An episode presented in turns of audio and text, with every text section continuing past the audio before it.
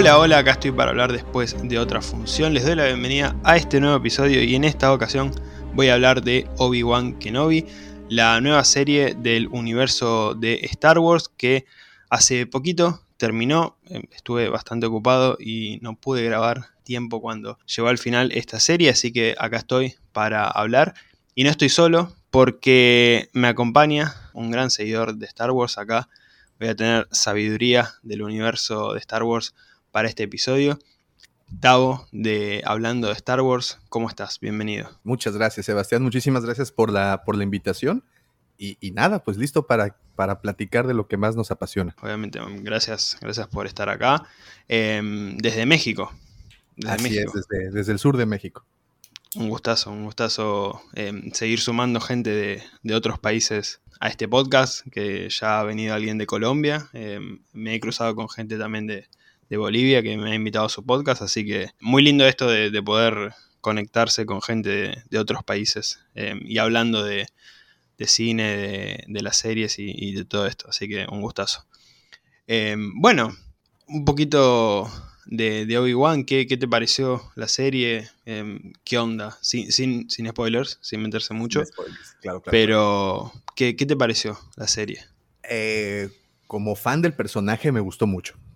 Eh, yo sé que tiene sus, ah, sus eh, detractores, pero a mí como, como fan del personaje, eh, después de haber leído novelas, cómics, haber visto obviamente las películas, visto las series, el tener de regreso a Iwan McGregor en pantalla, aunque sea en pantalla chica, pero no importa, fue magnífico.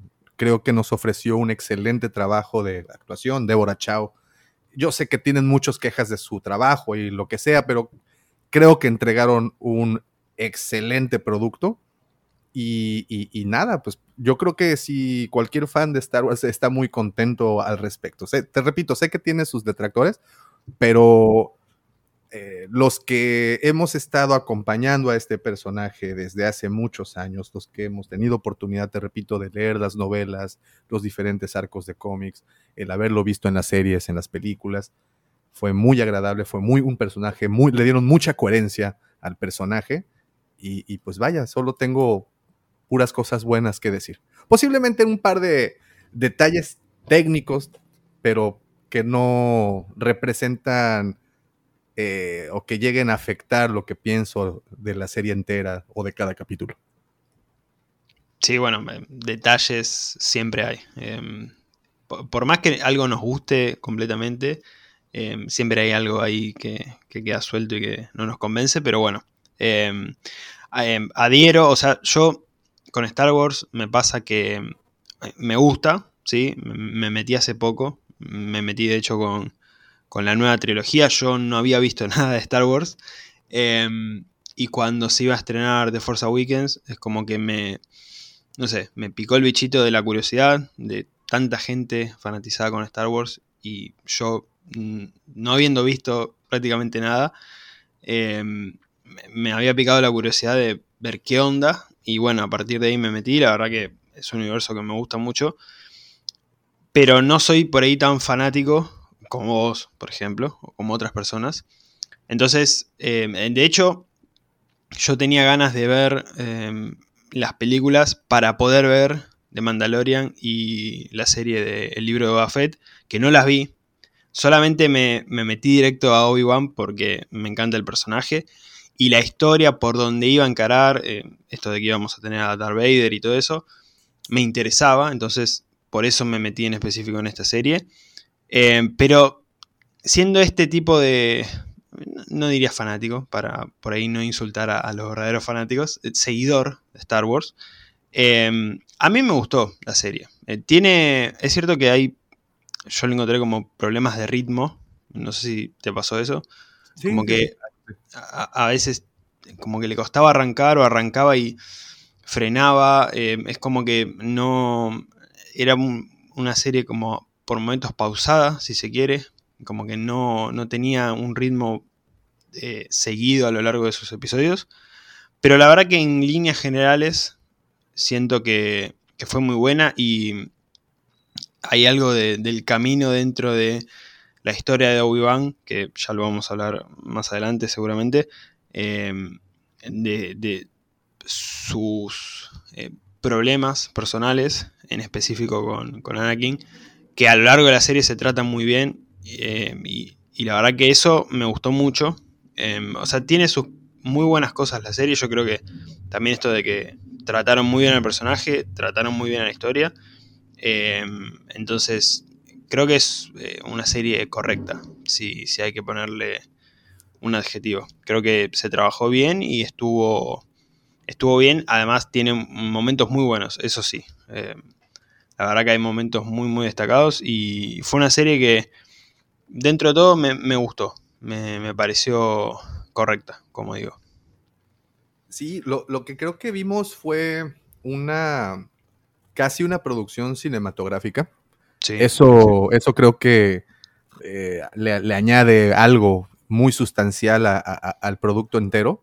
Además que entraron con este formato nuevo para Disney, que son a los que a lo que llamaron series limitadas. Significa que solo pasan esos capítulos y basta, ya no se hace una segunda, tercera temporada. Es solo esto, estos seis capítulos que. ¿Está confirmado? O sea que no va a haber nada más. Está, sí, desde un inicio. De, e, e, esto, si te das cuenta, esto es como una gran película, como una película que duró 5 horas 20 minutos, eh, porque de hecho Obi-Wan estaba pensada para hacer una película independiente, solo que por factores distintos no se logra hacer. Sin embargo, eh, Caitlin Kennedy, quien es la productora detrás de Star Wars, detrás de todo todas esas, esas genialidades. En Lucasfilm ella es como la que decide qué va y qué no. Y ella nunca quitó el dedo del renglón respecto al proyecto. No sabían, de hecho, nada más cómo entregarlo.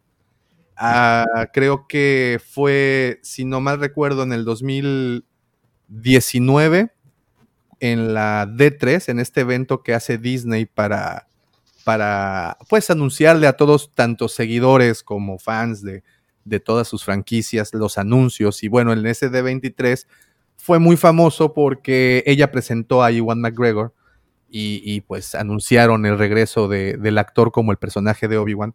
Y la gente se. me acuerdo. Sí, sí. Sí, la gente se emocionó muchísimo, todos nos emocionamos bastante.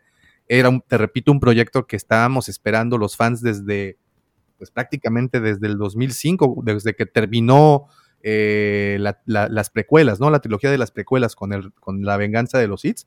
Y en el 2005 se termina el personaje. Tenemos más de él en series animadas como Clone Wars. Y, y, bueno, queríamos más de Iwan McGregor, no tanto de Obi-Wan, yo creo que de Iwan McGregor. Y de repente, te repito, nos dan este anuncio y, y wow, todos explotamos en, en júbilo. Fue algo muy bueno. Y sí, como fan quieres 10, 30 temporadas, ¿no? No quieres dejarlo de ver. Pero entendimos, creo, o la, yo al menos entendí el, el proyecto que traen. Me gustó mucho y me gustó que sea este producto exclusivo y que solo sean seis y basta, ya, se acabó. Al igual que el libro de Boba Fett. Que no sean estos productos que, que quieren alargar más de la cuenta por querer sacarle más, más eh, provecho del que realmente tienes. Eh, eso me gusta, ¿no? Que tengan un principio, un fin y que tengan una, buena estructura en cuanto a la producción. Y definitivamente eso fue Obi-Wan. Creo que por eso entregaron algo también. Yo sé que muchos quedaron muy, pues, no contentos, insatisfechos con, pues, el tener solo estos capítulos limitados. Yo sé que querían que las historias se extendieran más, que nos explicaran más cosas. Sin embargo, creo que la historia que contaron fue la necesaria. Muchos piensan que tuvo un par de capítulos más, incluso, que, se pudo haber contado en menos capítulos. Pero, pues, se tomó su tiempo. Fue una, una serie que vino de menos a más, que el personaje vino de menos a más. La historia en realidad fue así. y bueno, y cerró de manera monumental. Entonces, sí, me gusta este proyecto, me gusta este formato y yo espero que continúen haciendo cosas similares. Sí, está bueno que esto que aclarás de que es una serie limitada porque muchas veces pasa, em, en específico hablando de Star Wars y de Marvel que como que ahora este, bueno, Marvel ya hace rato, pero ahora también Star Wars con, el tema de las series en Disney Plus y todo eso están expandiendo mucho más sus universos y en específico con las series pasa también esto de que, no sé, terminó Moon y ya eh, rumores de una segunda temporada cuando también estaba esta idea de va a ser solamente esta temporada, eh, serie limitada, va a quedar en esto y, listo. Después, bueno, eh, hay que ver si se expande o no, pero está bueno que se tome Em, en cuenta esto de, bueno, vamos a hacer una serie, 5 o 6 episodios, 8, lo que sean, y que quede acá, que sea esta historia. Em, tiene mucho más sentido también que si iba a ser una película, em, sea una temporada sola, ¿no? Porque digamos que todo ese contenido que podía llegar a la pantalla grande después desglosarlo en varios episodios.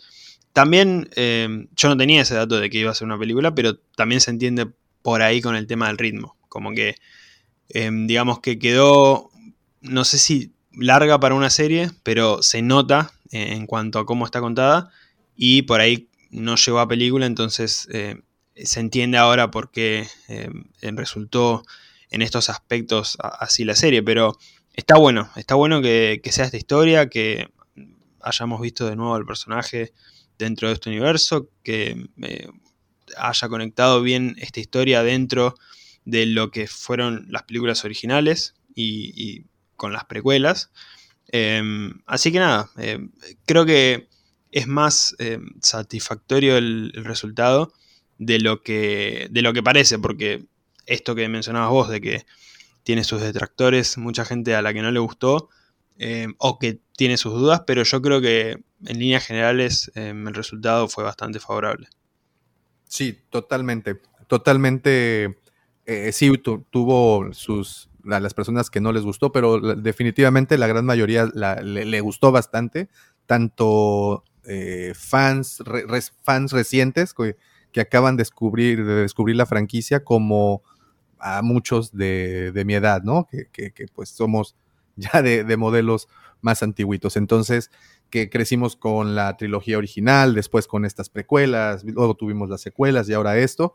Eh, siempre lo he dicho en el podcast, en el canal, en las diferentes pláticas que he tenido oportunidad de participar. Eh, no hay mejor momento para ser fan de Star Wars que lo que hay hoy en día. Eh, nosotros nos quejábamos mucho que de 1983, cuando salió la última película, El regreso del Jedi, no hubo nada hasta 1999. Estamos hablando que fueron 10, eh, ¿qué? 10, 17 años, no, 13, 14 años, sin nada. Sí, sí. Eh, entonces, eh, y, menciono esa cantidad de tiempo porque sí tuvimos cómics y juguetes y una diferente cantidad de productos, pero nada en pantalla. Fue mucho tiempo. Y de repente en el 99 regresa, regresan las películas, y no solo las películas, regresa toda la maquinaria de Lucasfilm. Para nosotros, nosotros tenemos un canal de YouTube y ese canal está dedicado a platicar de figuras de acción hechas para Star Wars. Así es el nicho tan, tan, tan específico. Y, y, tenemos muchos seguidores, afortunadamente, porque hay muchas personas que coleccionan, porque esto es algo que ha pasado desde hace 45 años hay casi medio siglo en donde una franquicia, desde su creación en 1976, cuando se empezó a realizar el guion en 1977 con el estreno de Una Nueva Esperanza, o en ese momento llamada Star Wars, hasta el momento, puedes imaginar todo ese tiempo, todos los productos que han sacado a lo largo de ese tiempo, son muchísimos. Pero si te das cuenta, lo que hemos tenido en particular desde hace dos años al día de hoy, creo que ni en los 30 años previos o más, a los 37 años previos al 2020, este, no, todo, todo eso no se combina, no se, no se suma lo, lo, que nos han dado en estos últimos dos años.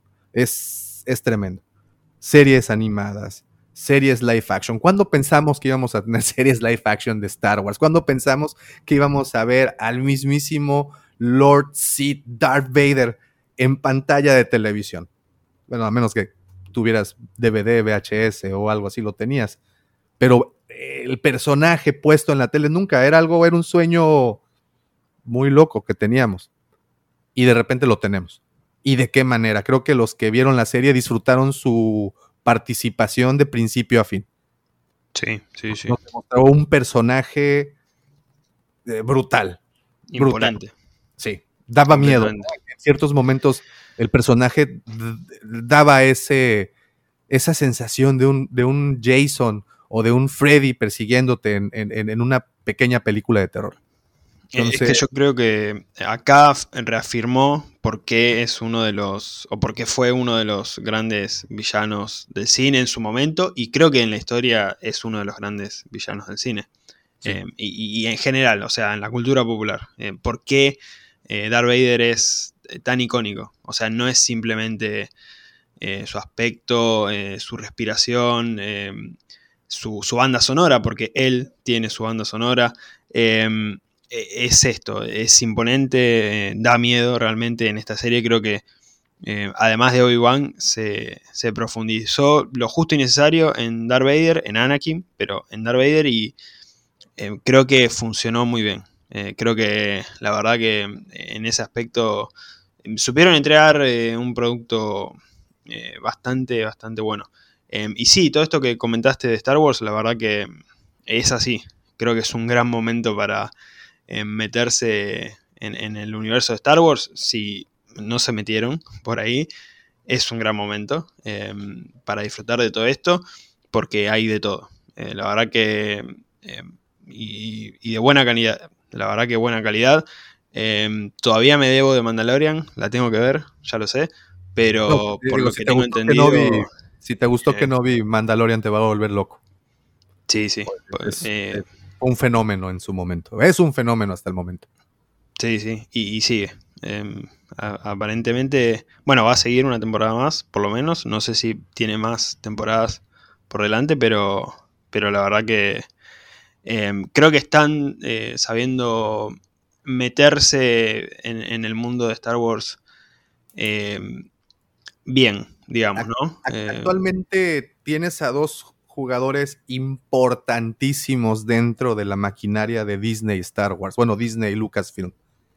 Uno de ellos se llama John Favreau y para muchos que no son seguidores de Star Wars, evidentemente lo ubican por otros de sus trabajos él creo que se, fue el primer director en participar en la nueva, entre comillas, porque pues bueno, ya en 2008 ya no es nada nuevo, ¿no? Ya, ya pasaron 12 años de, eso.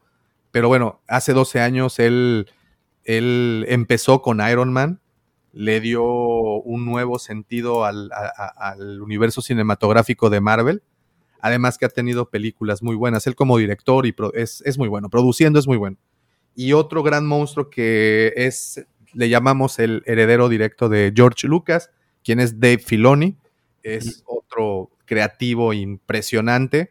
Él ha estado en Lucasfilm, si no me equivoco, desde el 2005, 2006 aproximadamente, y pues empezó con el pie derecho, fue el productor, director, creativo detrás de la serie de Clone Wars que a tantos fans nos gusta. Después de ahí eh, creó Rebels, otra gran serie, y pues es el que está actualmente súper involucrado con el Mandalorian, con el libro de Boba Fett, eh, ahora con, con, con, Obi-Wan. Entonces, estos dos han hecho una dupla increíble eh, que solamente una empresa como Disney puede respaldar a, nivel económico. Entonces, estas dos, eh, yo, yo, lo veo de esta manera.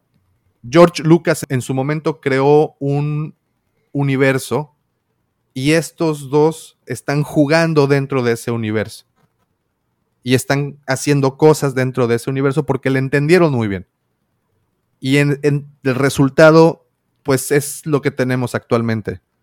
Tienes una serie de televisión de Bad Batch, El Lote Malo, eh, que, que, pues la pegó, la rompió en su momento. Otra de esas series, ¿no? Tiene muchos que no les gustó, pero te repito, a la mayoría les gusta. Tienes ahora esta serie, es el libro de Boba Fett, Mandalorian, Obi-Wan. Tienes tres series de televisión de Star Wars. Em, Entonces, estos dos jugadores, estos dos eh, personajes dentro de la industria Lucasfilm Disney, son a quienes hay que observar muy de cerca, todo el tiempo.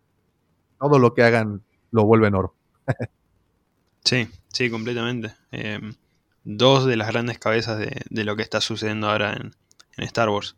Y, algo con lo que me quedé de lo que habías comentado anteriormente, esto de, del merchandising, porque si no em, recuerdo mal, eh, y puede ser que me, que me esté equivocando, pero me podés corregir, cuando llegó la primera de Star Wars, que en su momento no era la primera, como habías mencionado, no, se llamaba episodio 4, em, no recuerdo si George Lucas había eh, arreglado em, como que solamente iba a recibir ganancias sobre, sobre el merchandising y nada más.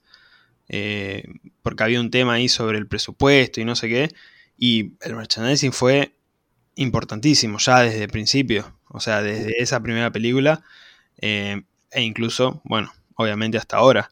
Pero creo que algo, algo así había sido la, historia con este tema. No, no sé si, eh, no, no, no, si lo recordás. Así es, tal cual lo comentas, él renunció al sueldo de director con tal de quedarse con los derechos del merchandising y eh, los derechos de las próximas dos películas, que en este caso fue El Imperio contraataca y El regreso del Jedi del 1980 y del 83. Los productores, bueno, eh, no, eh, Lucas trató de venderle la idea algunas productoras, nadie, no llegó a ningún acuerdo. Fue con, con esta última, con quien sí llega, llega el momento, con Fox. Y, y los productores, o, bueno, una manera como negoció ahí los tratos, hizo todos estos tratos, fue que él renunciaba al sueldo como director para que pues el gasto se viniera para abajo. Él renunciando a eso, él lo único que pedía pues era eh, el derecho a comercializar todo lo de la franquicia en juguetes y recuerdos y toda la memorabilia. Y se quedaba también con los derechos de las próximas dos películas. Y los productores realmente creyeron que como otros proyectos de ciencia ficción no iban a pegar, pues estuvieron de acuerdo. Eh, corte A, sacas la línea de juguetes más exitosa de la historia a nivel comercial. Eh, una línea de juguetes que te repito va para 45 años.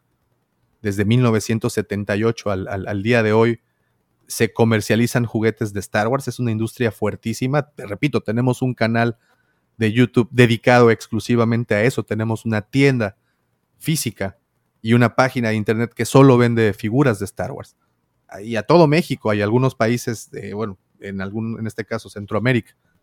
Eh, entonces ya te puedes imaginar que sí le funcionó el, trato. porque además, porque además se quedó con los dos, los derechos de las próximas dos películas. Entonces, pues, tanto el episodio 5 como el 6, todo lo que, todo lo que generó fue para él. Entonces, es un hito. Visionario, pero. ¿Sabes qué? Eh, sí, visionario, pero yo creo que más que visionario, él, apostó ahí algo. Él quería hacer sus películas. Y no, no, no sabía realmente en ese momento si el éxito de los juguetes, las playeras, todos los recuerdos, todo lo que podría generar. Realmente creo que no, porque en ese momento no había habido ningún otro caso similar. Lo más cercano que tenías era el hombre, eh, ¿cómo se llamaba esta serie de los 70? El hombre biónico, que pues tenía serie, tenía una figura de acción, pero realmente no había ese modelo de trabajo antes. Y no lo conocía y no conocía el resultado. Afortunadamente Star Wars fue algo que a todos los niños nos hizo soñar y queríamos ser parte de esa gran fantasía. Y qué mejor manera de ser de parte de una fantasía que teniendo las figuritas de los personajes y jugar con ellos. Entonces la, rompió. Ahí sí le pegó y, pues hoy conocemos el éxito. Y, sí, y también de, ahí le pongo la parte visionario. Lucas ha sido visionario desde el momento que él estaba en la universidad. eh, tuvo un proyecto THX, que de hecho así nombró a su sistema de sonido después. No sé si recuerdas que en el cine presentaban el, sistema de sonido THX, Surround. Sí, creo que sí. Vean esto, es algo, algo bastante interesante. hace una película que se llama THX, una película de un futuro completamente distópico, eh, muy similar a, 1984, pero aún más futurista. Eh, y me refiero a la novela, no tanto, no sé si, no, recuerdo alguna película de 1984, pero al menos de la novela algo muy, muy parecido. Y, y, después de esto crea otra película, American Graffiti, con su otra gran pasión que son los carros. Ahí es en donde vemos por primera vez a Harrison Ford. Entonces, él siempre estuvo como buscando esto de innovar en cuestión de la producción, en hacerlo, y pues obvio llega Star Wars. Y todo lo que tiene que ver con Star Wars es innovación cinematográfica. Efectos, manera de usarla. Creo que se utilizó una grúa computarizada por primera vez para, para esa película. Entonces, sí, es innovación pura. Y sabes, lo más hermoso del caso es que hoy en día sigue siéndolo. El sistema que utilizan para grabar, por ejemplo. Para Mandalorian, sí. Exacto, para, para grabar el Mandalorian, para grabar el libro de Boba Fett y ahora Kenobi, es el mismo. Y, este sistema Volume que, ya otros proyectos han estado adoptando para realizar sus producciones. Ve lo que ocurrió eh, con las precuelas en 1999, con el episodio 1, 2 y 3. Fue criticadísimo por solamente utilizar CGI. Todo eran pantallas azules y verdes. Y fue criticado a más no poder. Y hoy, bueno, hoy ya son otros sistemas, pero ¿por cuántos años se utilizó el sistema de pantallas verdes para películas? Entonces sí, innova bastante, ahora está haciendo esto y es un deleite. El resultado que obtiene después de estas experimentaciones es, es genial. Y lo que estamos viendo hoy en la televisión con Obi-Wan es una barbaridad. Sí, la verdad que sí. sí. Em, me quedé hipnotizado escuchándote porque la verdad que eh, sabes bastante de Star Wars y, es, eh, está, está bueno em, escuchar todo esto. Em, la verdad que sí, es increíble. la verdad que lo que ha hecho con, con Star Wars, eh, lo que Star Wars hizo e, en el cine en específico y, en general, la verdad que no sé si se reconoce tanto, pero es, es muy bueno, es muy bueno. Eh, y, se sigue replicando en, otras películas, en otras series, la verdad que eh, genial. Eh, es que imagínate este, este momento, en el momento al que le llamamos el génesis de Star Wars, en donde en California tienes a un grupo de jóvenes directores, entre ellos George Lucas, Steven Spielberg, Coppola, eh, a Brian De Palma. Todos los que te acabo de decir son monstruos en, la historia cinematográfica. Y eran los mejores amigos, iban por un café mm. todas las tardes y platicaban y, y se contaban sus proyectos y se criticaban uno al otro. Es más, por ahí hay el caso de una gran apuesta que se hizo entre George Lucas y Steven Spielberg cuando George Lucas visita el set de Tiburón. Se graban casi eh, al mismo tiempo Tiburón y, Star Wars. Y cuando Lucas va al set de Tiburón, eh, le dijo a Spielberg que pues él no pensaba que su película iba a tener el éxito que Tiburón tendría. Y, Steven Spielberg dijo, mira, vamos a hacer esto. Si tu película tiene más éxito que la mía a nivel taquillero, tú me tienes que dar eh, la diferencia. no, no, era, no, el 30% o una diferencia eh, de lo que haga tu película con la mía. Y bueno, esa diferencia al día de hoy, con inflaciones y con todo, y adaptando los precios al día de hoy, estás hablando que es una apuesta como de 40 millones de dólares que, se hicieron entre ellos dos. Y así está repleta de anécdotas estas historias, porque una vez más, yo creo que quien ama el cine reconoce los nombres de Francis Ford Coppola, de Steven Spielberg, de Brian De Palma, de George Lucas. Creo que son nombres que, vaya, que, cambiaron el cómo se veía la pantalla, cómo lo, la percibimos hoy en día. Y, el tenerlos eh, en ese momento, en ese, en ese instante de historia, fue genial. Creo que cualquier amante del cine le hubiera gustado estar presente en alguna de esas pláticas en esa cafetería allá en, en el lejano 1967. Sí, sí, la verdad que sí. Sí, y eh, nada que ver, pero bueno, eh, más o menos. El estreno de Star Wars, hay una foto icónica de la cantidad de gente afuera de, uno de los cines esperando para entrar. Eso también, o sea, la locura que generó en su momento. y todo esto que ya habíamos mencionado, del merchandising, de, la película en sí, que fue revolucionaria en muchos aspectos. nada, la verdad que todo eso, todo eso y más. así que todo relacionado a, la serie, Obi-Wan Kenobi, que, eh, de la que estábamos hablando, nos fuimos un poco por las ramas, pero nada, me, gustó toda esta, esta, charla, todo este contexto. Em, bueno, vamos a entrar un poco más en detalle en, la serie, en algunos aspectos. Vamos a meternos en spoilers, obviamente. Así que si no vieron la serie, hasta acá llegan, la pueden ir a ver, está ahí en Disney Plus, disponible ya con todos sus episodios. Y si la vieron, o no les interesan los spoilers, se pueden quedar conmigo siempre. Esto sigue bajo su propia decisión. Em, más o menos la historia, para resumir un poco, obviamente, em, nos muestra a Obi-Wan. Em, diez años después, si no me equivoco, de lo que pasó en la última película de la trilogía de las precuelas de Star Wars. Y él está cerca eh, de, de Luke eh, vigilándolo y esperando el momento para poder entrenarlo. Eh, y a la vez eh, pasó lo que había pasado en la última película, en donde Anakin pasó al lado oscuro y se transformó en Darth Vader. Y esta serie nos muestra en pocas palabras la relación entre ambos, entre Obi-Wan y su aprendiz, Anakin, que ahora se hace llamar Darth Vader, y eh, en específico, el conflicto que tiene Obi-Wan de em, haber perdido a Anakin em, y, de todo lo que pasó. Que bueno, al final de la serie em, hay un momento espectacular con eso, en esta pelea que tienen, en esta batalla final entre ellos.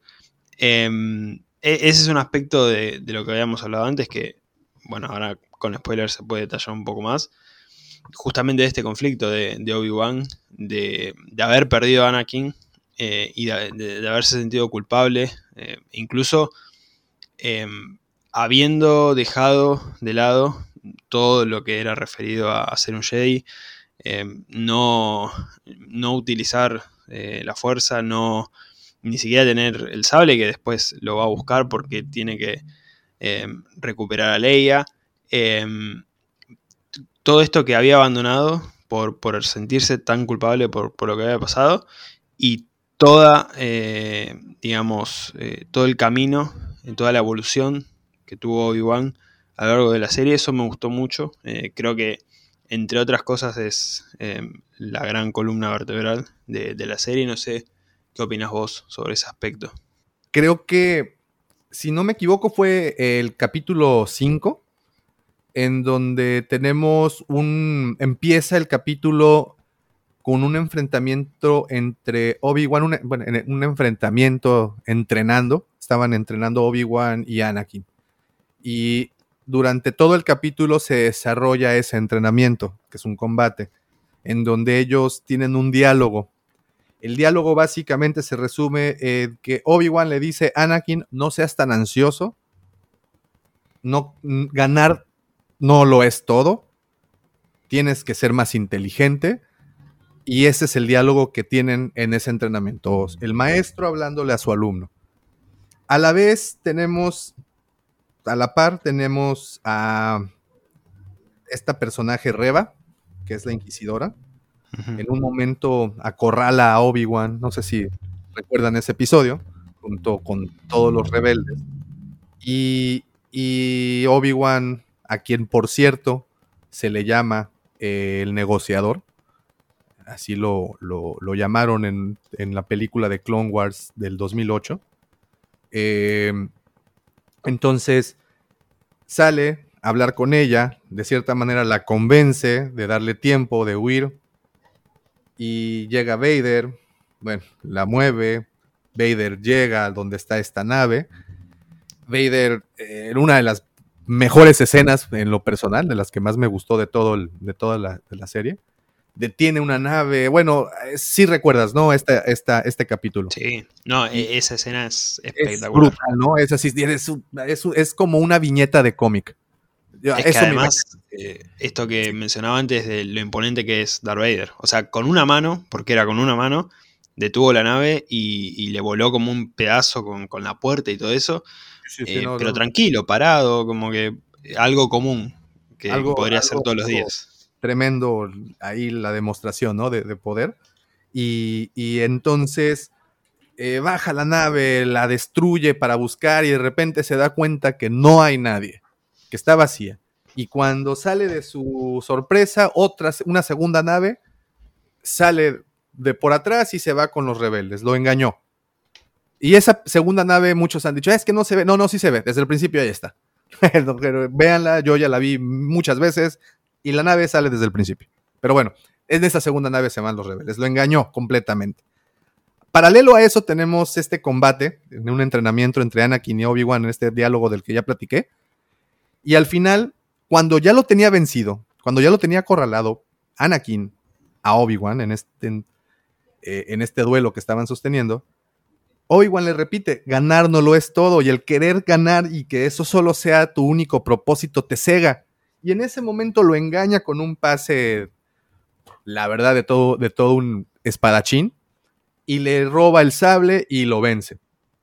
Entonces me gustó mucho este paralelismo, que fue el mismo paralelismo que se utilizó en toda la serie.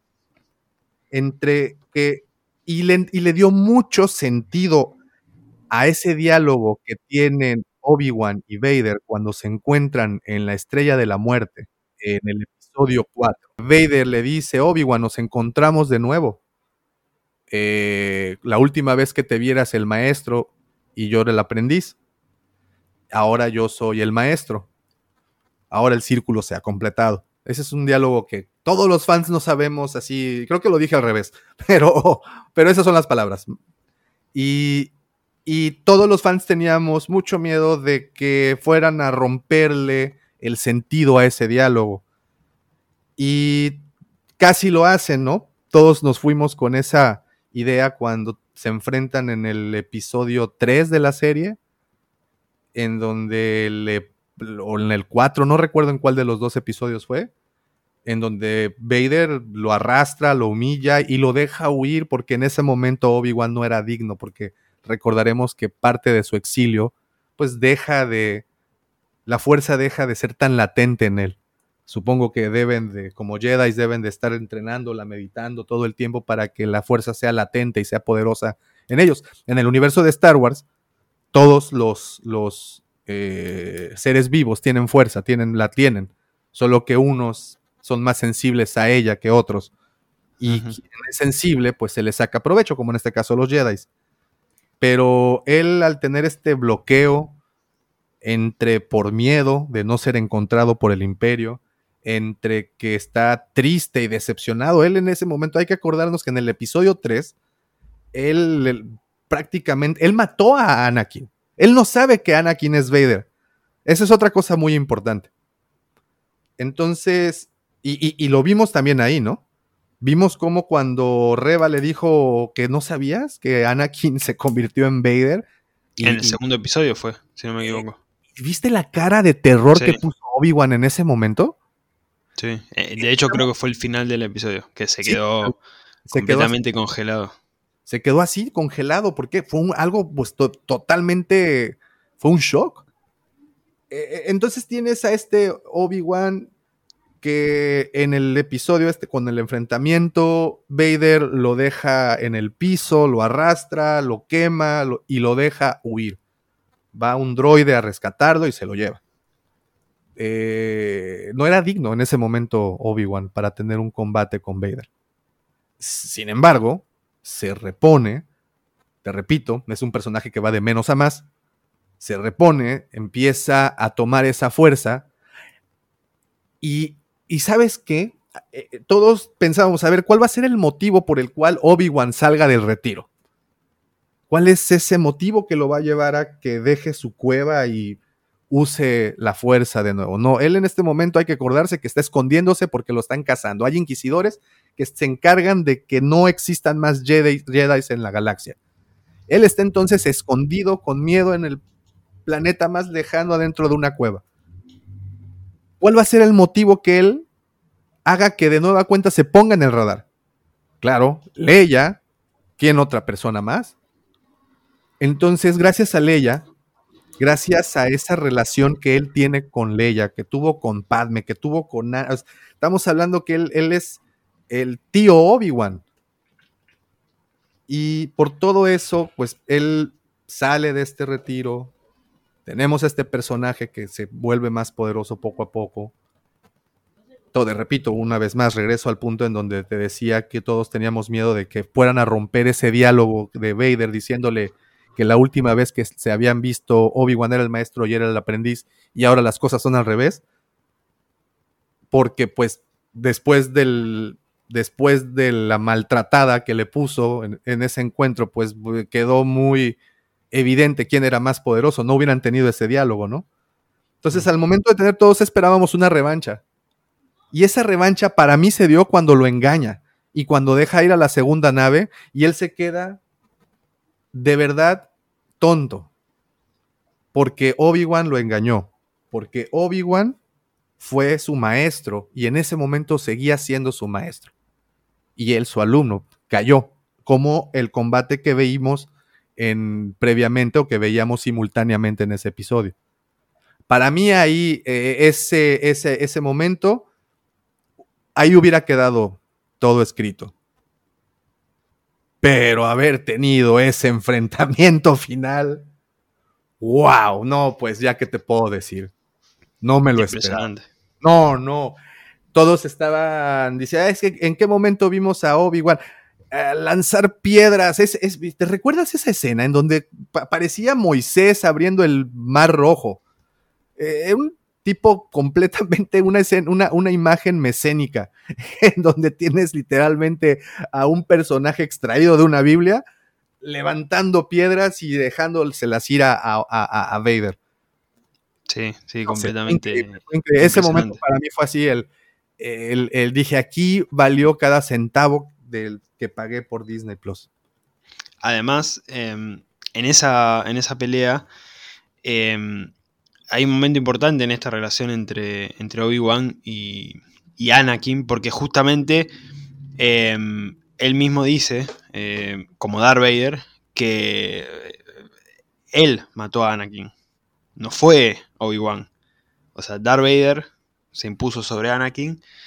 Y cuando Obi-Wan eh, se, da cuenta de eso, de que Anakin desapareció, eh, murió completamente, ya no está, lo deja, se va. Entonces, eh, no solamente se cierra esta relación, sino que Obi-Wan queda tranquilo en un punto, porque yo diría hasta que ya no siente más esa culpa que, que sentía eh, justamente a este momento de, en el que se entera que, que Anakin sigue vivo. Eh, todo este eh, camino a lo largo de la serie culmina en ese momento en el que se da cuenta de que Anakin ya no está más. Incluso debajo de la máscara no es Anakin. Entonces también es un momento clave y, en, esa, en esa batalla final, que fue increíble. No, no, fue, fue, brutal. Y, mira, hay, unas palabras muy famosas de George Lucas que salen en un documental detrás de cámaras del episodio 1, en donde él está en una junta con su equipo de producción y les dice literalmente, Star Wars es como poesía, todo rima.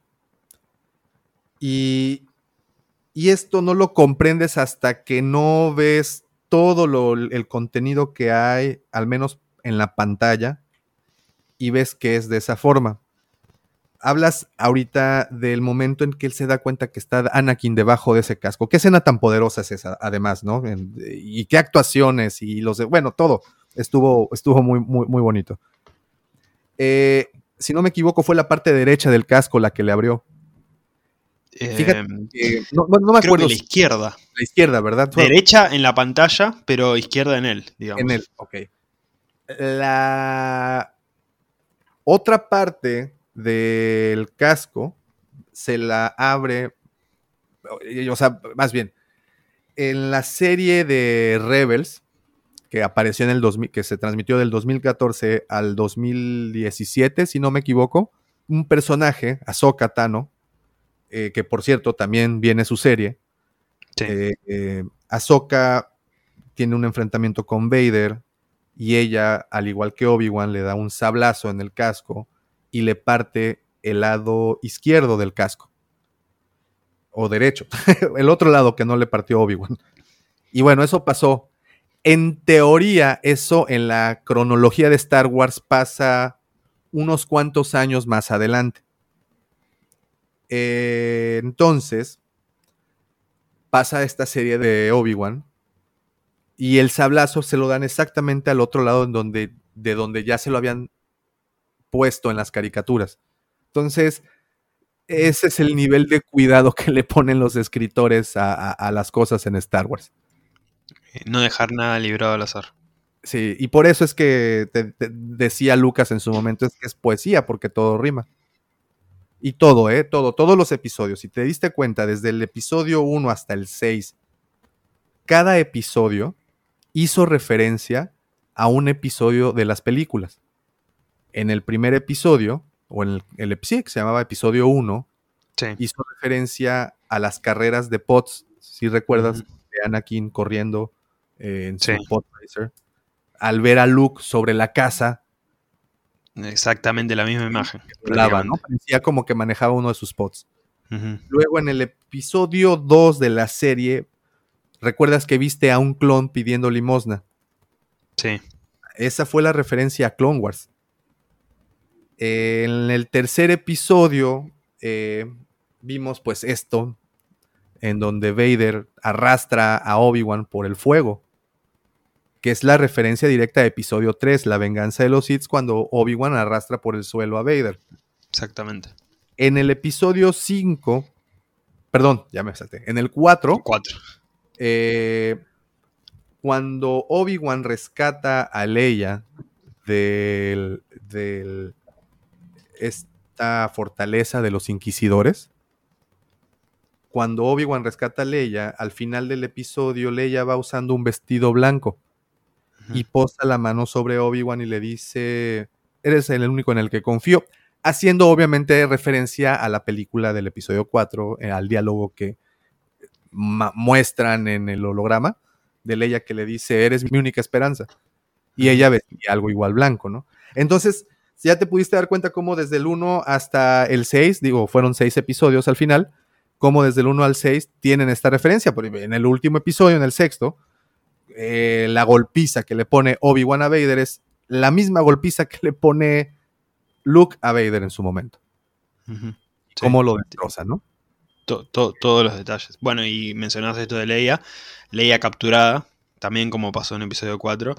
La verdad que sí, en todos, en todos, todos, todos, todos los detalles. Eso, cuando pasan esas cosas me, me encanta. Y bueno, vos que viste las series animadas y te sabes hasta los últimos detalles, la verdad que seguro estabas, pero Sí. como loco.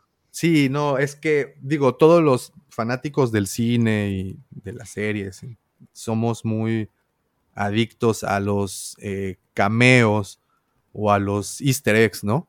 A todos esos datos escondidos que los directores hacen para que el que las ve, pues lo tenga como este detalle, como este chiste, como esta gracia que se hace.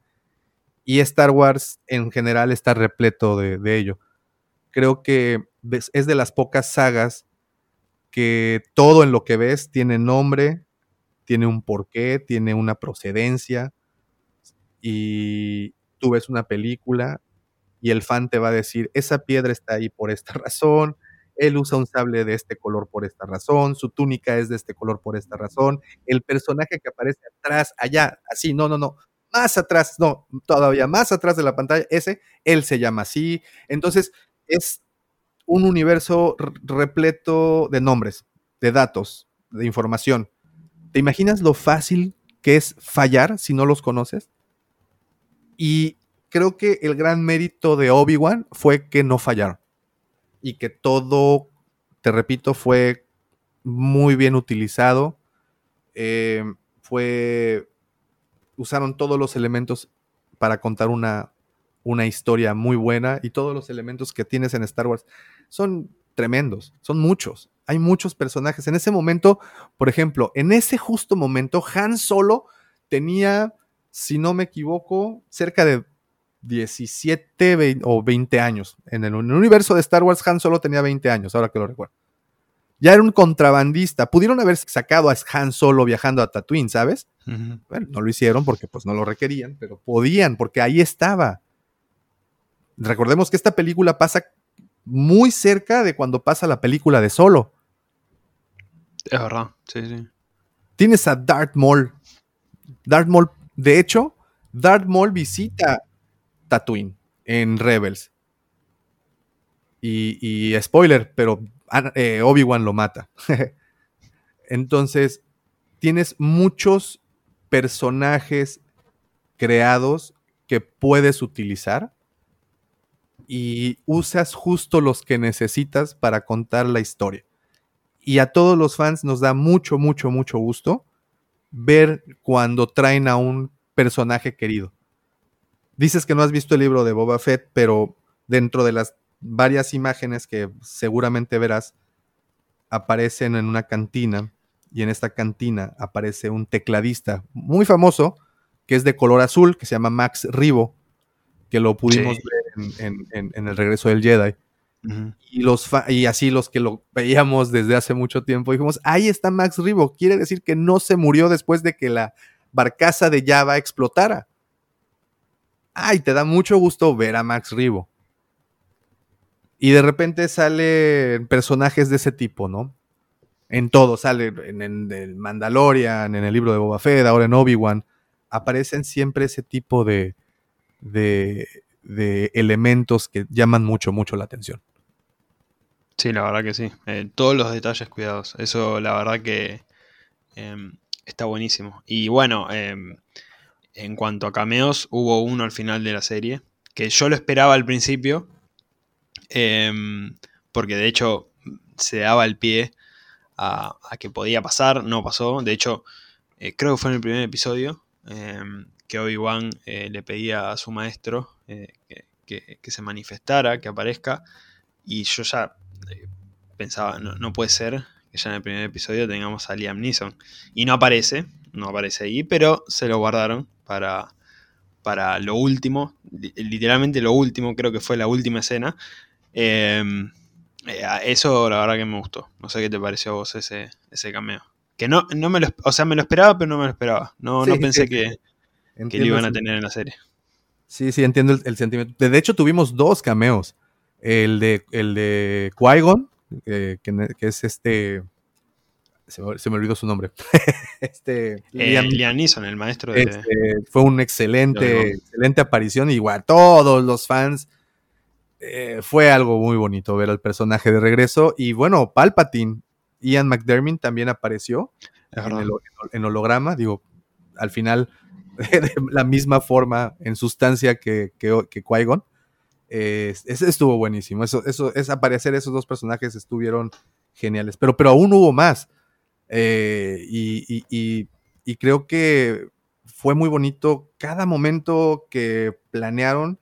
Por ejemplo, en esta escena, cuando entran a la fortaleza de los inquisidores y Obi-Wan se da cuenta que está en una especie de sí los lugar eh, Jedi capturados y, eso. bueno en este caso usuarios de la fuerza sí, eh, petrificados digamos de alguna manera hay varios y, pues tenemos varias teorías, pero bueno, hay uno que sí está confirmado, que es un maestro Jedi que apareció en Clone Wars. Eh, de hecho, en la última temporada de Clone Wars. Eh, ese tipo de cameos. O por ejemplo, cuando llegan en... Ah, otro, mira, este está muy interesante. Y sobre todo para los amantes del cine. En el planeta a donde llega con Leia, después de que huyen de la ciudad esta en un carguero a un planeta minero, el planeta minero a donde llegan se llama Mapuso. Y se llama así porque eh, se lo hicieron en honor a Mario Puzo, el escritor del Padrino, quien uno de sus mejores amigos, Francis Ford Coppola, como te decía hace un momento, pues dirigiera. Entonces le ponen Mapuzo al planeta en honor a Mario Puzo. Ese es otro de esos cameos, datos, easter eggs que, que tienes que ser cinéfilo y te tiene que gustar mucho esto para, para que los, los, los tomes. Todo. Increíble. Sí, no, buenísimo. Y bueno, eh, también en ese momento llegan a, en algún punto a una cabaña en donde empiezan a leer inscripciones y él y Obi-Wan dice, oh, estuvo aquí Quinlan Boss. Ah, y se voltea Tala, la, que les ayuda, y, este, y le dice, sí, este que nos ayuda con este, eh, con, los niños que les ayudamos a huir, y Quinlan Boss lo hace. Quinlan Boss fue un Jedi que aparece en Clone Wars y que es un amigo muy cercano a Obi-Wan y que incluso hay una novela acerca de ese personaje, un personaje que nos dio mucho gusto saber que en ese momento de la historia aún seguía vivo. Porque hay que recordar que 10 años atrás se dio la Orden 66 en donde se mataron en teoría a todos los Jedi. Entonces crearon a estos inquisidores. Vader, bueno, no, el, emperador eh, ordena la creación de los inquisidores. Y Vader pues los ponía a prueba. Vader odiaba a los inquisidores. Esto se cuenta en, los cómics, algo que pues yo siempre he pensado que lo más importante de las historias es lo que debe de aparecer en pantalla y que los cómics y las novelas solo deben de servir para, para rellenar la información. Pero bueno, son de esos datos que valen la pena saber sobre todo si no los has leído y si no estás familiarizado con los inquisidores, eh, que los tuvimos ahí, pues son estos encargados de darle casa a los Jedi. Y Palpatine los crea, pero eh, Vader los odiaba. Y todos sabían que Vader los odiaba. Es más que tanto los odiaba que ni siquiera les ponían nombre. Eran el primer hermano, la segunda hermana, la tercera hermana, hasta la novena hermana. Y eh, así era el caso, ¿no? De hecho, en las series conocemos a la cuarta hermana y al quinto hermano. Y bueno, Tala, es, perdón, esta. Eh, ahí se me fue el nombre de la. Riva. De Riva. Eh, no recuerdo qué número de hermana era ella, pero. Creo que era la tercera. la tercera hermana. Entonces eran así, eran.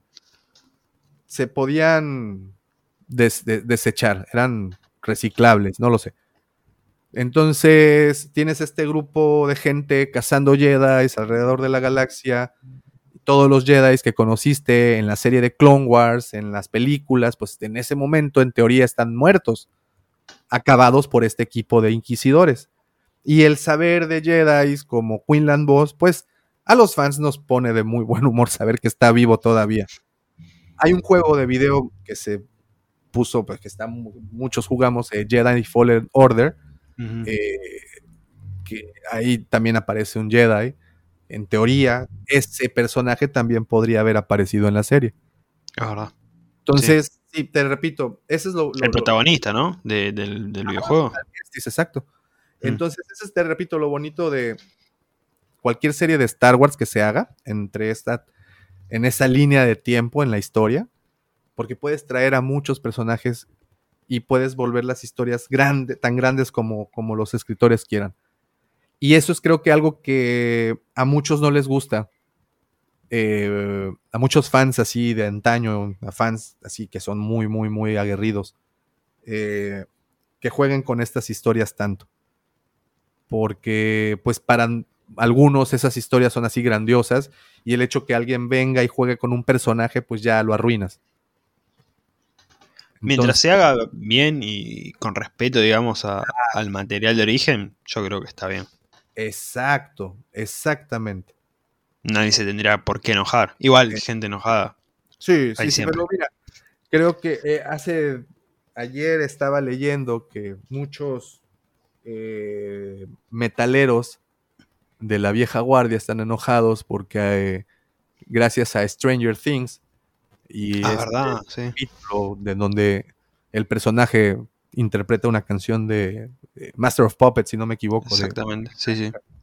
Este, y hay muchos fans de Metallica viejos enojados porque... Pero bueno, Metallica compartió el video de la escena. Exacto, sí, y, de hecho por ahí puso un tweet que diga, no, no, no, que le... ah, porque alguien dijo, oye, Metallica, perdóname, por, perdona a los nuevos fans, ¿no? Así como muy, muy dueños de su territorio. Somos los viejos los únicos que tenemos derecho de estar aquí.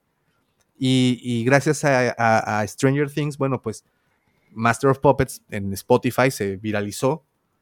Y Metallica, pues oye, pues mejor, ¿no? Al contrario, está bien. Creo que lo que no les gusta a los fans muchas veces es que las cosas se hagan mainstream, que se hagan como muy comerciales. Pero caray, cuando el producto es bueno es inevitable, ¿no? Sí, que obvio. quiera consumir. Y creo que eso es lo que pasa con estas series de Star Wars, que en un principio, pues solamente al nicho de geeks le gustaba Star Wars y hoy se está volviendo un producto más eh, popular. Y entonces hay muchos fans, por ejemplo, que, que, que, han llegado por decirte por el Mandalorian, porque pues está accesible, Disney Plus la puso en su plataforma. Yo nunca he visto Star Wars, pero a ver, vamos a ver de qué se trata esto. Y ven el Mandalorian y dice, wow, me gusta, a ver, quiero saber más, a ver de dónde viene, quiénes son, bla, bla, bla. Y empieza a consumir, porque pues, Disney también te puso el resto de las historias ahí, ¿no? Hmm. Y esto. Bueno, yo llegué por, por em, la nueva trilogía, como, como mencioné antes. Tú, tú, llegaste por la nueva trilogía, eh, otros llegan por Rebels, otros llegan por Clone Wars, pero al final llegan al mismo sitio. Y surgieron muchos fans del Mandalorian, porque te repito, como te dije, la serie es muy buena, una vez más. Eh, y bueno, los, los fans, los, los, viejitos como yo, eh, que no, que el Mandalorian no, no es Star Wars, ese no es mi Star Wars, Disney está rompiendo mi Star Wars y bla, bla, bla, bla, bla, bla. Pero es eso mismo que ocurrió con Stranger Things y Metallica. Es eso mismo está ocurriendo con Star Wars y Disney. Una, un buen producto lo está catapultando un, otra cosa. Esa guerra entre generaciones es, creo que en todas partes, no solamente se da en el fandom de Star Wars, supongo, espero. No, en todo, en todo. En todas partes. Dicen muchos que el fan de Star Wars es uno de los más tóxicos que hay, no es cierto. Somos todos los fans tóxicos de todas las sagas, no, no, no hay todos. lo, que pasa es que los de Star Wars son muchos y ya tienen su, su tiempo. pero Dentro de 20 años van a decir eso de los de Marvel, dentro de 10 años van a decir eso de los de Harry Potter. Es como que en todos, todos pasa lo mismo. Eh, imagínate estos que leyeron a Tolkien en su universidad allá en los 60s o en los 70s. Y de ahora con la serie nueva van a estar como locos. ¿Cómo vas a tocar? Yo, yo conocí El Señor de los Anillos por las películas. Y ya luego leí el libro, pero primero fueron las películas. Me impresionaron, quería saber más de, ese, de esa historia y leía y leí los libros. Y entonces estos fans que habían leído los libros de Tolkien años atrás, como se estaban retorciendo al momento que llegó la nueva oleada de fans de Tolkien y de ahora de Peter Jackson. Y ahora los, fíjate, y lo que va a pasar ahora con la salida de la serie en, la, en Amazon. Los fans de, de, las películas del 2000 se van a retorcer porque van a llegar muchos nuevos fans. Eso es, algo que va a pasar siempre. En todas partes, igual en Star Wars. Y, vaya, lo que aquí ocurrió, algo muy curioso que ocurrió con Obi-Wan Kenobi, con la serie, es que hizo que eso volviera a surgir de entre las cenizas. Ese mismo caso se había dado con el episodio 8, en donde muchos dijeron sí me gusta, otros dijeron no me gusta, y por esa simple razón se armó una guerra entre los fans. Eso mismo pasó ahorita. A muchos nos gustó, a otros muchos les disgustó. Había miles de razones por las cuales los disgustó. En mi caso hay miles de razones por las cuales me gustó.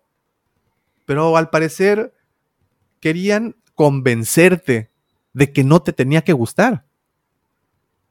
eso, eso, pasa.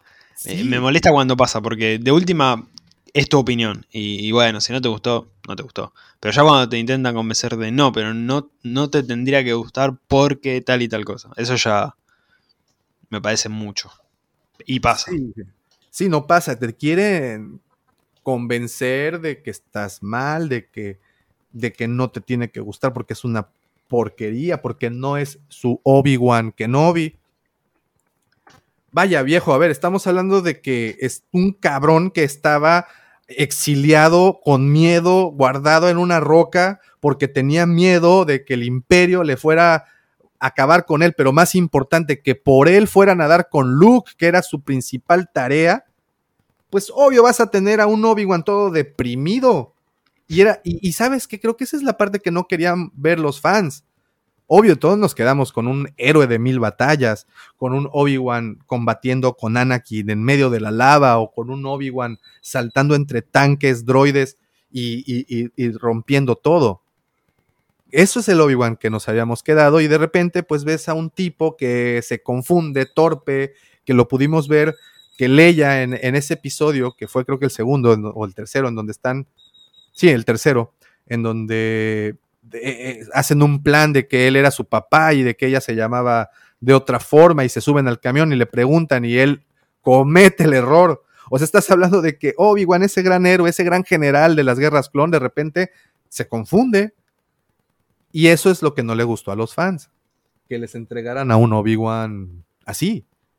Pero, te repito, es coherente.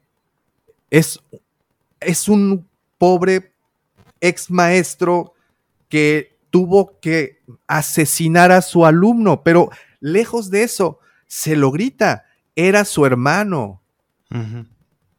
Y lo tuvo y lo tuvo que tronar. Además, fíjate en esto. Obi-Wan es un personaje muy cuadrado. Es un personaje muy correcto desde su infancia hasta su adultez es alguien que hizo siempre lo correcto, que caminó por la derecha. Era respetuoso de las órdenes y de las y de las del dogma de los Jedi. Nunca lo rompió. Y mira que tuvo oportunidad, ¿eh? Mira que, que, en la serie de Clone Wars tuvo ahí algo que ver, o sea, no tuvo nada que ver, pero pues aparentemente tenía un amorío platónico con una de las personajes y en las novelas también. Entonces, y puedes dar cuenta que el tipo oportunidades no le faltaron, pero se mantuvo siempre por la derecha. No rompió nunca las leyes. Entonces, de repente tienes a este personaje que tiene que matar a su alumno, que le rompen todo el esquema por el cual se había regido los últimos 30 años de su vida. Porque mataron a todos, los todos sus amigos, todos sus compañeros del Templo Jedi, todos los de la Orden Jedi, se fueron el templo lo acabaron, todo se acabó, todo lo que él conocía se acabó. Y además de eso, tuvo que matar a su hermano, se murió la mamá de estos niños y además te están casando. Yo creo que muy contento no estás, ¿no? entonces, eh, eh, creo que el se justifica por qué es así. Claro, entonces, imagínate que un personaje todo derecho, todo, vamos a decir, institucionalizado por la Orden Jedi, de repente le rompen esa institución. ¿Qué le queda? Nada. Se fueron sus amigos, se fue su hermano, se fue su maestro. Nada. Y aparte se tiene que exiliar. Te repito, sí, de destruido completamente. Totalmente. Y se nota, sí, se nota. Y lo ves.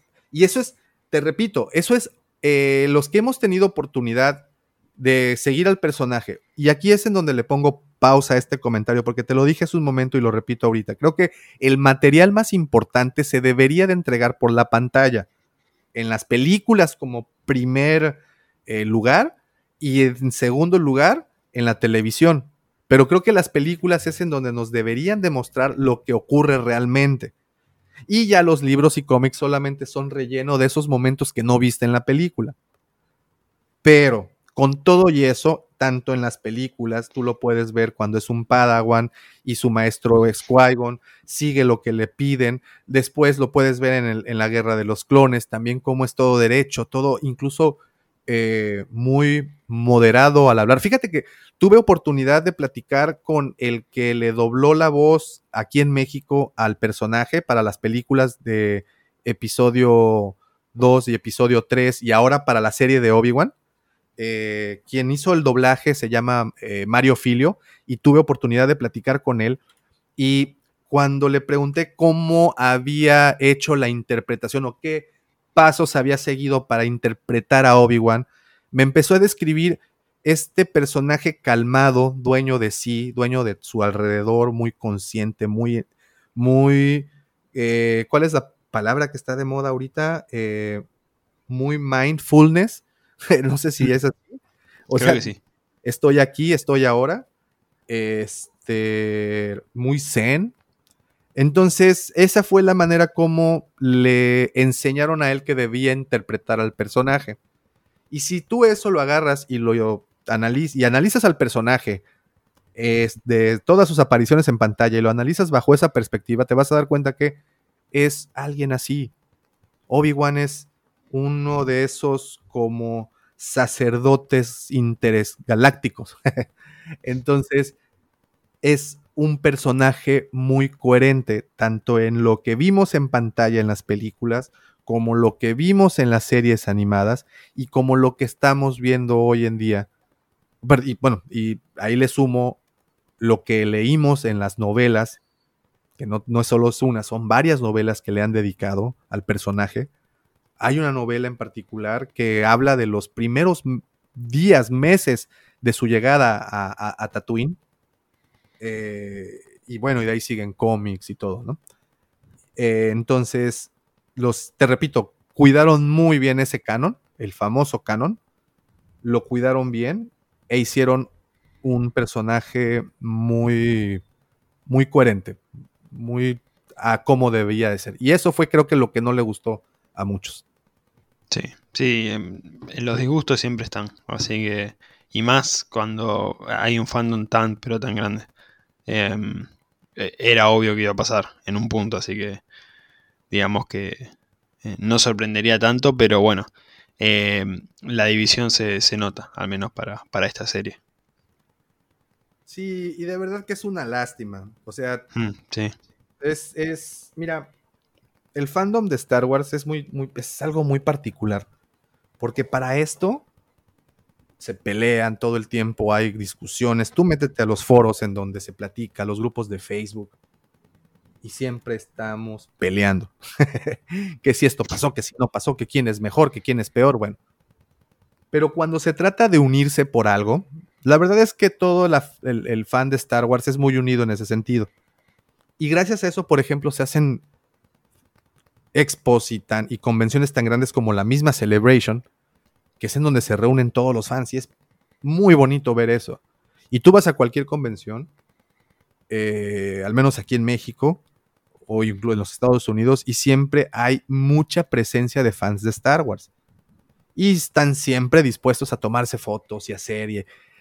Tienes a grupos como la Legión 501 que se dedican a disfrazarse como eh, agentes imperiales y, stormtroopers y, todo eso. Y, y entonces son muchas personas que se disfrazan, se cosplayean de estos personajes y que no solo los usan para ir a fiestas o a convenciones, sino hacen desfiles con alguna causa, visitan, no sé, sitios con necesidades, no sé, lo que quieras, hacen trabajo social y, ahí está involucrado. Eh, puedes notar, por ejemplo, yo soy fan y lo inmediato que pudimos hacer, pues fue un podcast, un canal de YouTube, porque queremos compartir ese fanatismo. Entonces es un fandom muy proactivo. Pero cuando se trata de discutir cosas, somos bastante tóxicos. Y más entre nosotros. no entre otras personas, entre nosotros somos una cosa bárbara que, vaya, a veces me avergüenzo. Pero esta serie trajo eso. Hizo que de nueva cuenta se dividieran los fans. Y, vaya, yo, yo, yo eh, soy responsable de un par de grupos de Facebook y tuve que bloquear a varias personas, ¿no? Porque pues sí se ponían muy, muy agresivas, ya, sabes. Digo, puedes manifestar tu opinión, es válido. Pero, sí, obvio, pero ya imponer y, ser, digamos, demasiado violento es mucho. No tiene, no tiene, no tiene por qué, ¿no? Entonces sí, sí estuvo muy interesante. Estos días estuvieron muy interesantes. Y bueno, siguiendo con la serie, habíamos mencionado ahí a Leia. Eh, ¿Qué te pareció, Leia, en la serie? Porque también uniéndolo con esto de, las discusiones entre fanáticos, em, vi opiniones bastante divididas en, cuanto a, este personaje. ¿Te gustó o no te gustó? ¿Qué te pareció eh, en la serie? A mí me gustó mucho, lo mencionó ahora, esto de que nadie sabía que, iba a ir por este lado de la serie, de que iba a ser esta relación entre Obi-Wan y Leia. Y, me gustó mucho, como este giro que, le, que le dieron en este tiempo en el que los trailers muestran prácticamente todo, que no te dejan ninguna sorpresa.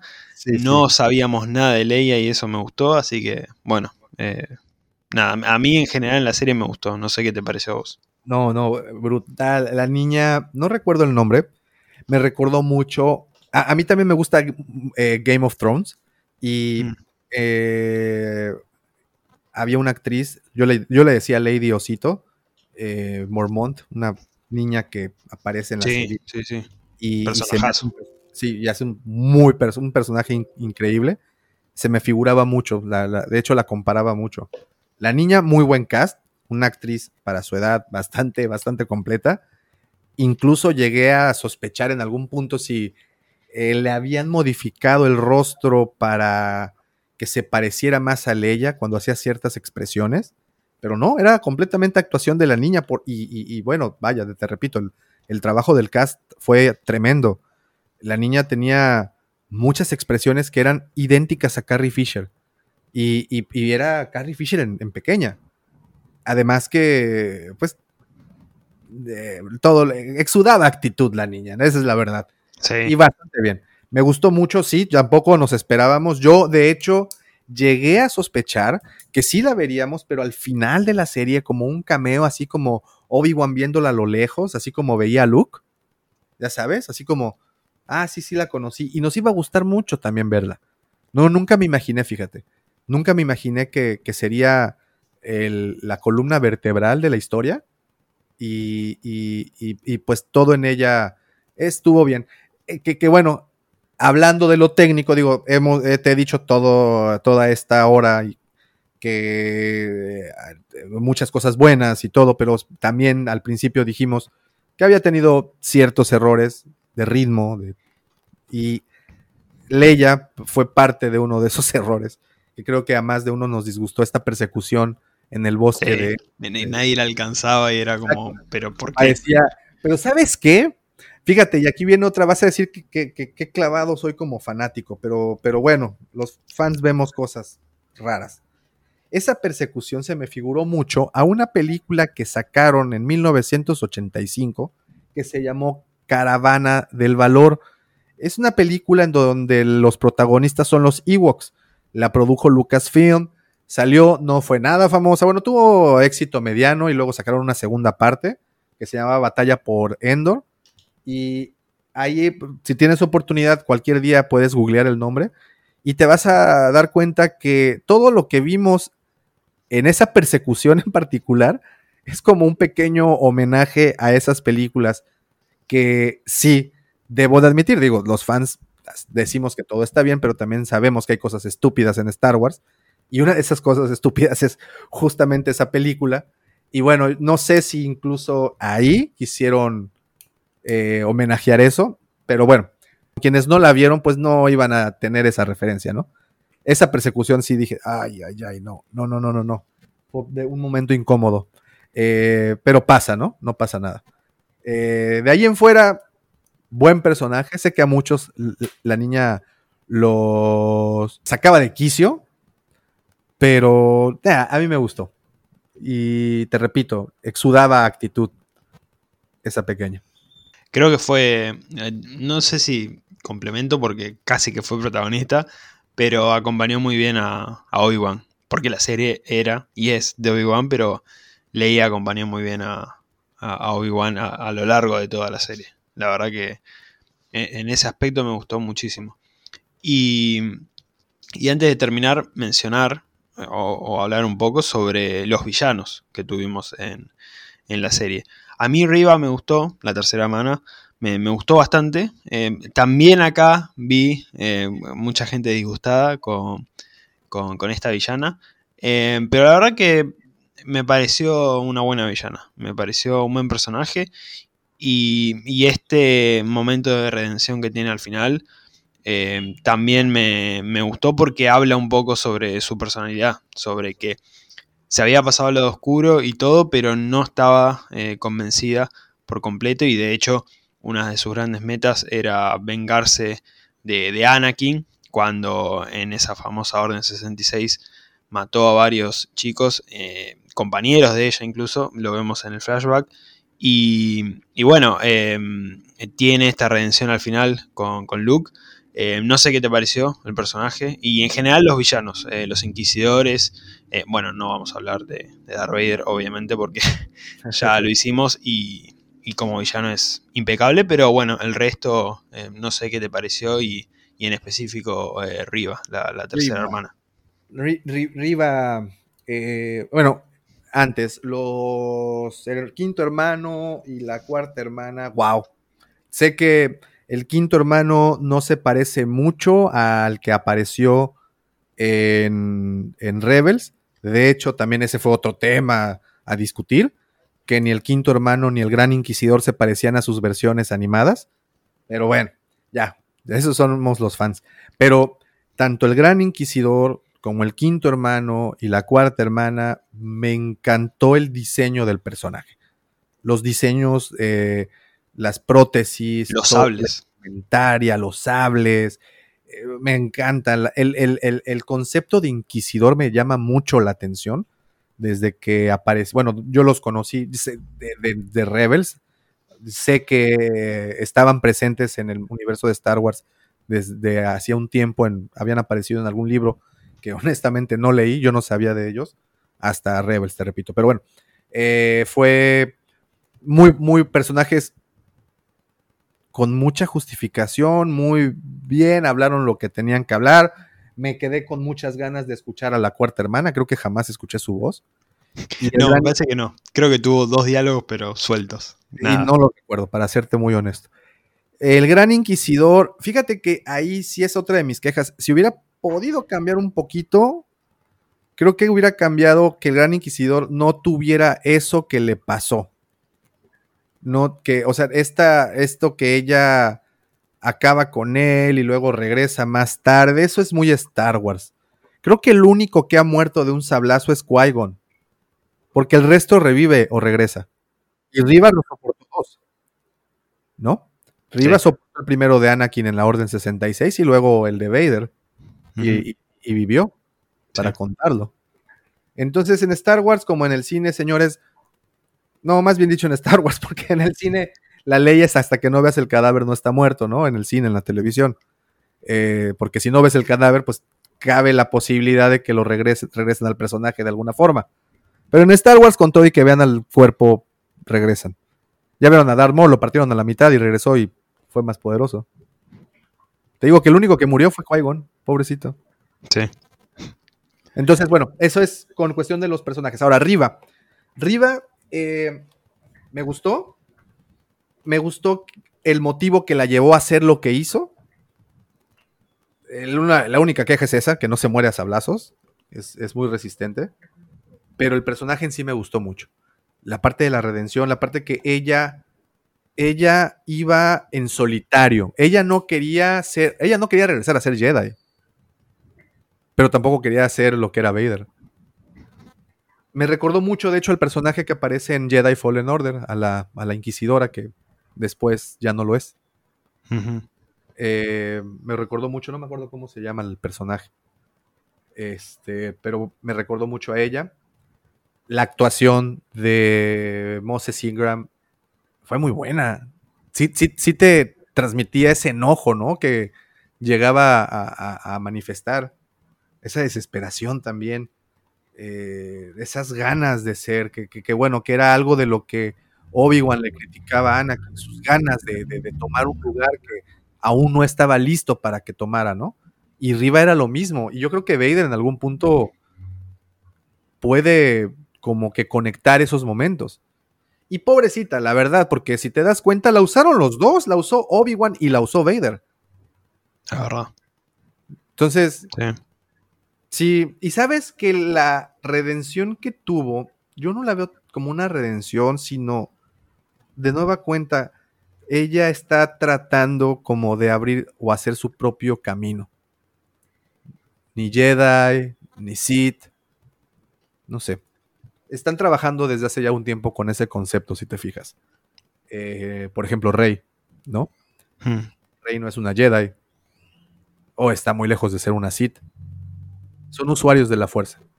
Creo que con el nuevo discurso que trae Disney, Lucasfilm, con toda esta inclusión, que esa es otra de las grandes críticas que ya no soporto, ya acepten las cosas son como son y las cosas van a ser así, hay que saber tomarlo de quien venga. Pero bueno, tienen esa discusión, ¿no? De la inclusión forzada que le han dicho.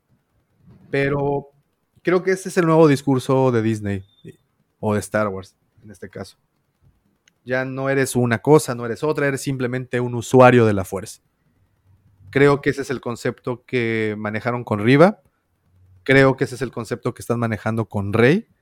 Ya no hay un maestro, ya es. O sea, me refiero, ya no hay una orden a la cual irle. Es simplemente ser usuario de la fuerza y hacer el bien. Punto. En este caso, Riva, pues bueno, es usuario de la fuerza y no creo que vaya a hacer el bien. Que está por ahí el rumor que tendrá un spin-off. Algo dedicado a ella, una serie dedicada a ella.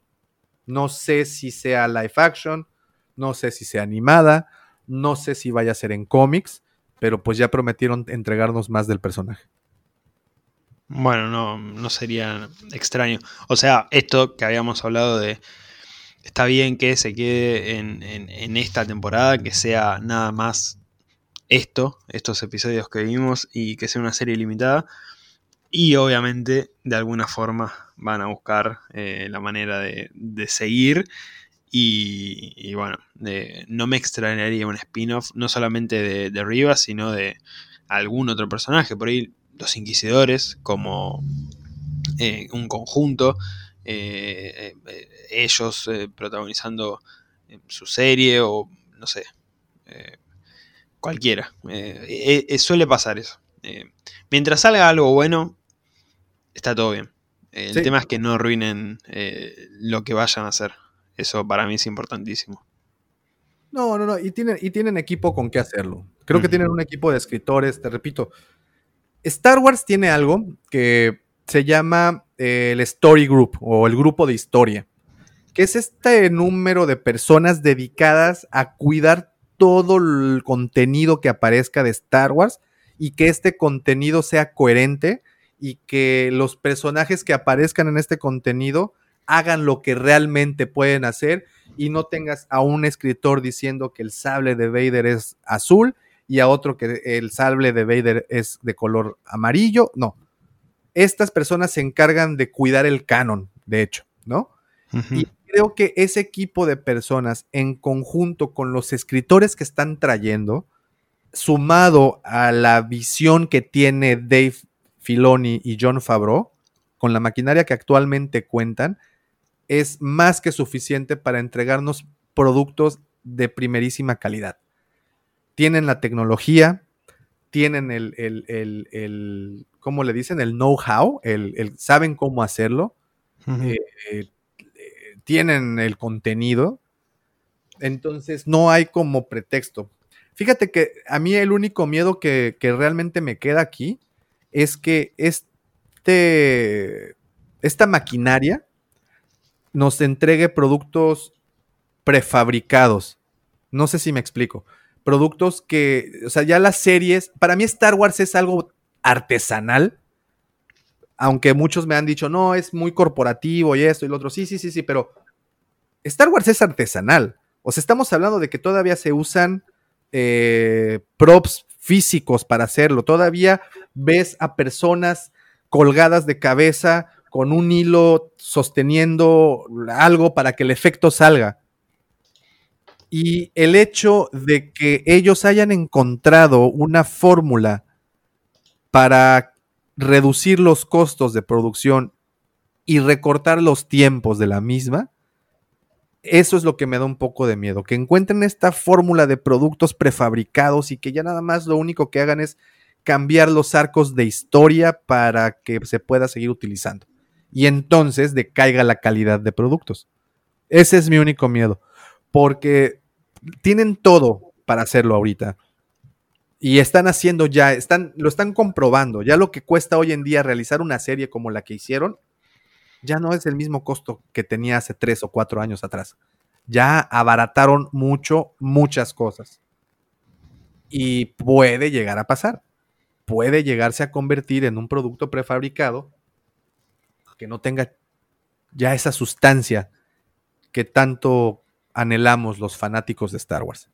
Sí, ojalá que no pase, ojalá que sigan em, haciéndolo de esta manera, que la verdad que está saliendo bastante bien. Bueno, creo que hemos mencionado todo de la serie y, hemos hablado mucho de Star Wars. La verdad que em, por momentos me, quedaba callado y te escuchaba porque la verdad que, eh, nada, un, placer escucharte. Eh, sabes mucho y, se nota. Y, la verdad que, nada, eh, te agradezco por, por, estar acá y por, por hablar de, de Obi-Wan y de Star Wars en general. La verdad que un gustazo. No, al, contrario, Sebastián, muchísimas gracias por la invitación. Como puedes ver, aprovecho cada momento para poder platicar de esto que, me apasiona y que le dedico tanto tiempo. Eh, siempre el, poder hablar con alguien que entiende de cine eh, también es, es, bárbaro, ¿no? Porque Star Wars eh, también es una joya cinematográfica y, y hay que apreciarla como tal si bien, te repito, lo que venía diciendo ahorita antes de terminar, eh, ha sido un producto muy artesanal siempre. Actualmente se puede considerar que podrían caer en ese grave error de tener productos prefabricados. Espero que no sea así, porque pues sí se, se les van a ir muchos en ese momento. Pero al momento no, al momento nos quedamos, nos enfascina y pues el, el momento que quieran seguimos hablando de Star Wars.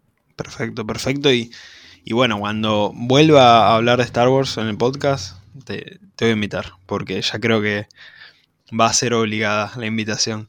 Muchas eh, gracias. Creo que, lo próximo que, viene es Andor, ¿no? La serie de Andor, si no me equivoco. El 31 de agosto, sí, 31 de agosto se, estrena Andor. Y hace poquito se confirmó que va a tener segunda temporada, si no me equivoco. Así es. Así que en ese caso sí, vamos a tener una historia un poquito más larga. Y en, em, enero Mandalorian 3.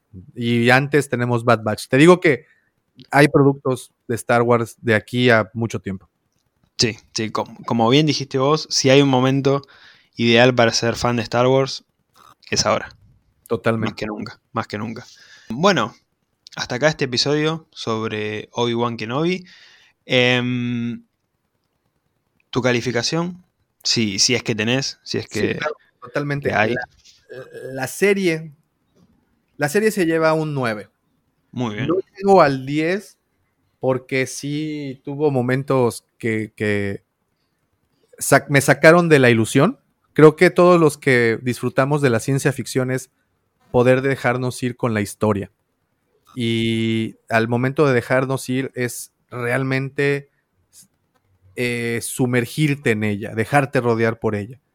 Pero cuando ocurren errores a nivel técnico o incluso eh, visuales, que puedes ver, por ejemplo, a una Leia escondida debajo de la gabardina de Obi-Wan, o esta persecución en el bosque, o el hecho de que Reba no se muera por más que la sablean.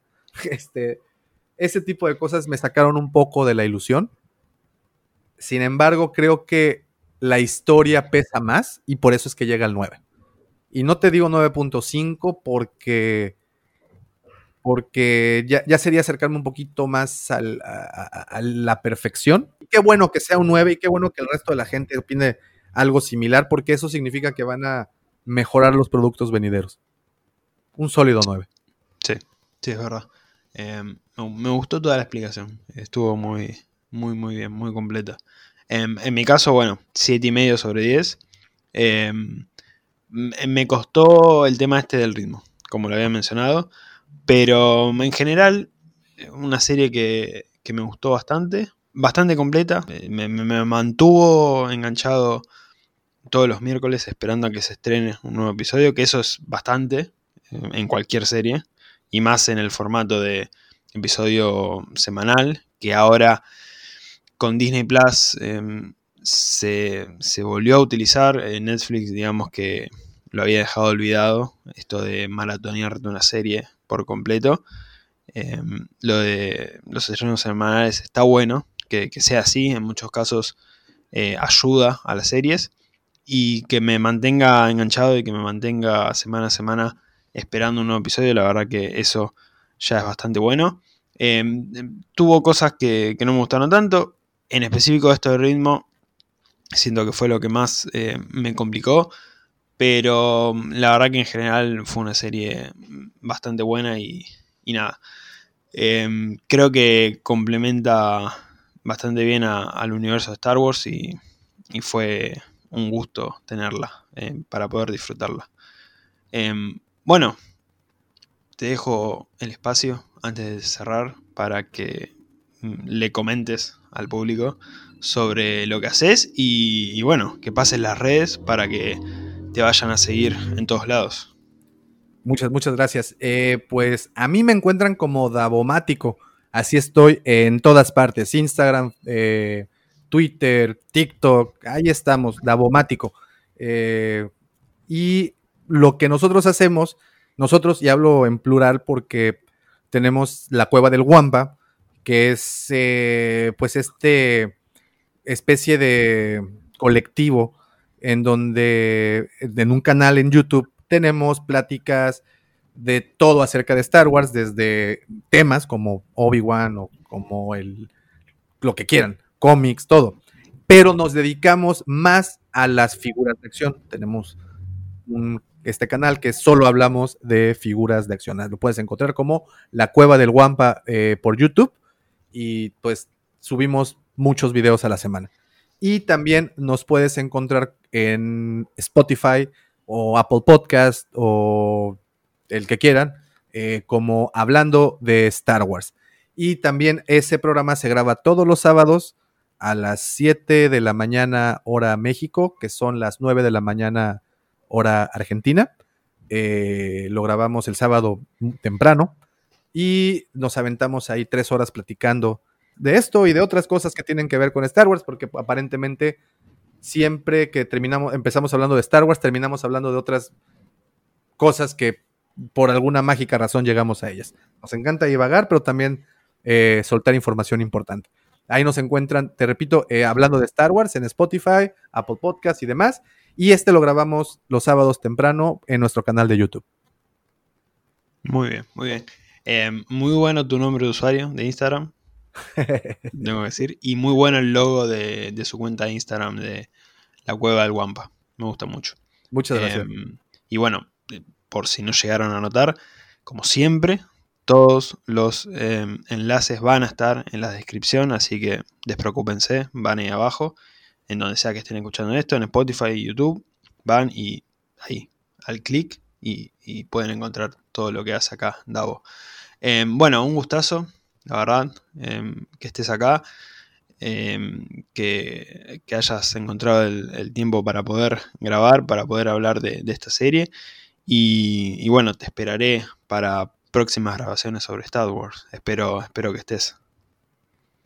Cuenta conmigo, cuenta conmigo. Genial. Genial. Em, bueno, hasta acá este episodio. Me olvidé de mencionar mis redes, ya ando medio perdido.